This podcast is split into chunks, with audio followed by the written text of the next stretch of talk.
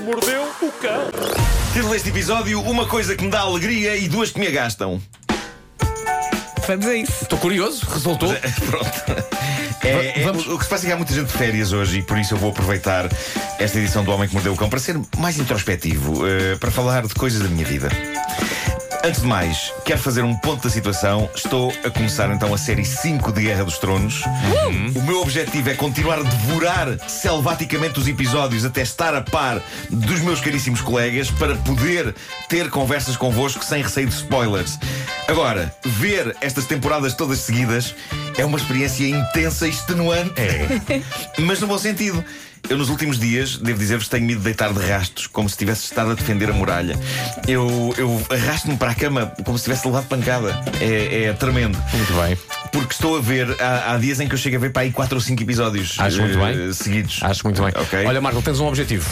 Sim. Tu tens que ver tudo para que consigas ver em tempo real o último episódio. Claro, claro. Ok. É um bom Portanto, tenho- objetivo, sim. Tenho. Tens. Nove eh, semanas? Não sei quantos episódios é que são. São 8, são 10. A última temporada Direi teve que eram 7. 10, pois não sei. Despacha-te, no fundo. É Mas, isso, é mas eu isso. gosto de ouvir os relatos dele porque eu eu, estou já me depois- esqueci de muitas coisas Ah, e é o um Marco. recap, é um recap. Exatamente. Esse era o que cantava o Never Gonna Give You Up, não era? Eh, um recap, é. Era o recap. Bom, ahm, mas acontece muitas vezes eu ahm, dar por mim a levar a mão ao nariz e à boca para ver se não estou a sangrar com algum golpe que levei. É muito intenso, é muito intenso, mas eu acho que eh, em poucos dias eu estarei a acompanhar a última temporada ao ritmo que os episódios vão saindo. Porque estou a ver de facto muitos episódios por dia, está a ser uma loucura. Ah, entretanto, descobri uma notícia digna do homem que mordeu o cão sobre a Guerra dos Tronos. Eh, os espectadores que veem a série hão de lembrar-se de uma personagem da primeira temporada que é Khal Drogo, o gigantesco e titânico guerreiro Dothraki, que é interpretado Que pelo era, ator. muito, era muito violento, mas tinha bom coração. Tinha bom coração. É, é interpretado pelo ator Uhum. Põe violento gigantesco e nisso. titânico, ele próprio, que também faz de Aquaman no cinema. Pois é é, o Jason, Jason e é tão Momoa. giro. E a personagem dele volta na temporada 2, numa sequência tipo sonho, e um dos argumentistas da série, o David Benioff, diz que o dia em que ele foi filmar foi de festa e o regresso dele foi celebrado, já tinham saudades dele, e depois as filmagens foram para os copos, e eh, diz ele que celebraram não só com copos, mas também com o jogo da sardinha. Pá, o jogo da sardinha. Com o Aquaman. O mítico jogo da sardinha com o Aquaman. Com Khal Drogo. Na América eles chamam de slap game. Da slap é, o, game. é o famoso jogo em que nós e outra pessoa estamos com palmas das mãos juntas e a pessoa que tem as mãos- as mãos por baixo tem de surpreender a que tem as mãos por cima com uma chapada nas costas da mão. Eu não acredito que acabei de explicar as regras do jogo da sardinha. É verdade, é Mas verdade. nunca se pode haver novas gerações que não sabem. A tua carreira encaminhou-se para isto. Mas, mas, Vasco, há novas gerações que é tudo apps. É tudo apps e é tudo YouTube. É tudo apes, apes.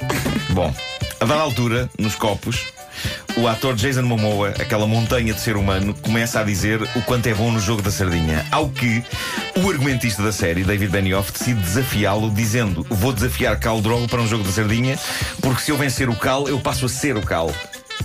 Ok? O Cal, o Cal marca, Vigor. marca- marca de- de leite. Ok. Enfim, uma fanfarronice que um tipo que escreve nunca deveria ter com um ator do tamanho de um armário. Claro. Diz ele que beberam cervejas até ao ponto de acharem que estavam anestesiados e avançaram. Então para o jogo. Uhum. E daí a minutos. Começaram o, aos o murros. argumentista David Benioff estava a ser levado para o hospital. De acordo com testemunhas, eh, testemunhas no resto do elenco e da equipa. e- Esta é uma citação de uma, da- uma, uma citação Mas de uma olha- das testemunhas. Diz: Algo de estranho estava a passar-se com as mãos do David. Estavam vermelhas e duas vezes maiores que o normal. Ah, lá está.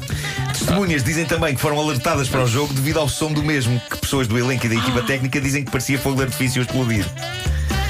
Dito isto, esta notícia reavivou o meu amor pelo clássico jogo da sardinha e eu acho seriamente, e vocês vão concordar comigo, devíamos promover o primeiro grande campeonato nacional de jogo da sardinha. Cada terra que escolhe o seu campeão. Hã? Não? Estava à espera de apoio. Tânia, E força. acho, e acho inadmissível que, havendo um filme sobre a modalidade por vezes esquecida do braço de ferro, Over the Top, Com o de Sylvester Stallone, 1987, não haja um filme sobre o duro, voraz e emocionante mundo do jogo da sardinha. Vou escrever, eu vou escrever o Rocky do jogo da sardinha, malta. E devia ser a estreia de Vasco Palmeirinho como ator de cinema. Hein? O pequeno e inesperado campeão, hein? vencendo sujeitos com umas mãos três vezes maiores que as dele, num hino à força de vontade. Eu vou Bom, parafrasear a nossa eh, ouvinte. Ei! tenho ainda duas. Ei. Estamos quase nas nove, mas eh, tenho duas situações que me gastam, vou tentar despachá-las rapidamente. A primeira é para todas as pessoas que usam a mesma autoestrada que eu para chegar a Lisboa, a A5. A A5 está em obras há bastante tempo e agora, perto da zona do Eiras, eles mudaram o tracejado no asfalto, apagaram os traços brancos que estavam lá e pintaram um tracejado amarelo temporário. sim.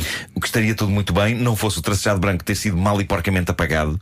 Junte-se a isto o sol matinal a bater na estrada e a dada altura é impossível perceber se um traço é branco, amarelo ou se é um traço branco mal tapado. Há uma secção da A5 em que o tracejado parece uma homenagem a Picasso. É quase cubismo. O que seria uma iniciativa artística bonita não fosse o brilho de alguém se estampar a tentar perceber em que dias de faixa se há de manter. Ok.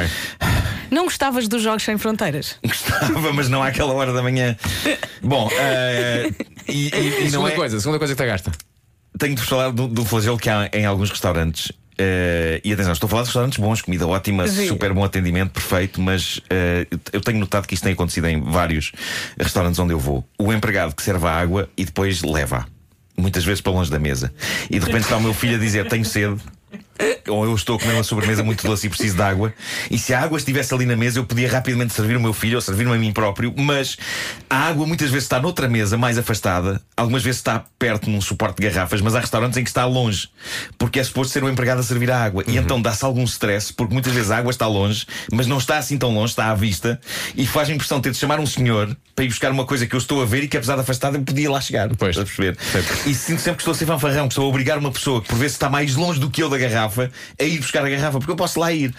Por outro lado, já me aconteceu tomar a iniciativa de ir eu próprio buscar a água e já aconteceu uma coisa incrível que foi um empregado vir a correr lá do fundo a dizer: não, não, não, não, não, não, não. Exato, exato, parvo ou quê? exato, exato, E tira uma garrafa da mão e serve a água enquanto, enquanto diz, não é para isto, eu cá estou. E eu não percebo se ele está a ser querido ou se ficou genuinamente ofendido por eu ter tido a ousadia de ir eu próprio buscar a água. Eu penso sempre se isto não é o equivalente a alguém sentar-se nesta cadeira para, na melhor das intenções, fazer o homem que mordeu o cão e eu ter de vir a correr ali do fundo a dizer, não, não, não, não, não, que é para isso que eu cá estou. Eu acho que tudo isto se poupava. Toda esta tensão, todo este, de- tudo isto, se deixassem a água na mesa nos restaurantes, deixem a água na mesa, é o apelo que eu faço. Pelo menos na mesa do Marco. Hashtag deixem a água na mesa. Muito bom. Vocês não têm esse problema também? Não, não é preciso a água estar longe, não é? Não. preciso. Não, não é. Não A água pode estar ali. Não está a ocupar muito espaço. é. É isso. Bebe outra coisa. Deixem a água na mesa. Porque o vinho, eles vêm sempre a servir. O vinho está sempre a ser servido, não é? E nunca te falta. Mas, Vinho às vezes, nunca é mas falta. às vezes a água, há um certo desleixo com a água. A água. Mas eu percebo, eu Portanto, está lá percebo. ao fundo. E, E depois está o uma... meu filho, tenho sede, tenho sede. E eu, ah, mas temos que esperar que o senhor venha. E ele, não, mas a água está ali, vai buscar. E eu, mas depois o senhor fica, fica ofendido. Pronto, ok, vou buscar a água. Não, não, não, não. Ah, É, lá está, lá está. Lá está. Pronto, mas ela chega, não é? Esqueci-me de dizer uma coisa, agora vou ter que dizer duas vezes. O Homem que Mordeu o Cão é uma oferta FNAC. Vou dizer outra vez. Diz. O Homem que Mordeu o Cão foi uma É oferta, uma oferta FNAC, é verdade. onde chega primeiro a todas as Para novidades. compensar, para compensar, vamos dizer mais uma vez, eh, FNAC. Eh, FNAC. f- Fui lá ainda ao fim de semana. Foi uma oferta FNAC. FNAC, pronto, já disse várias vezes.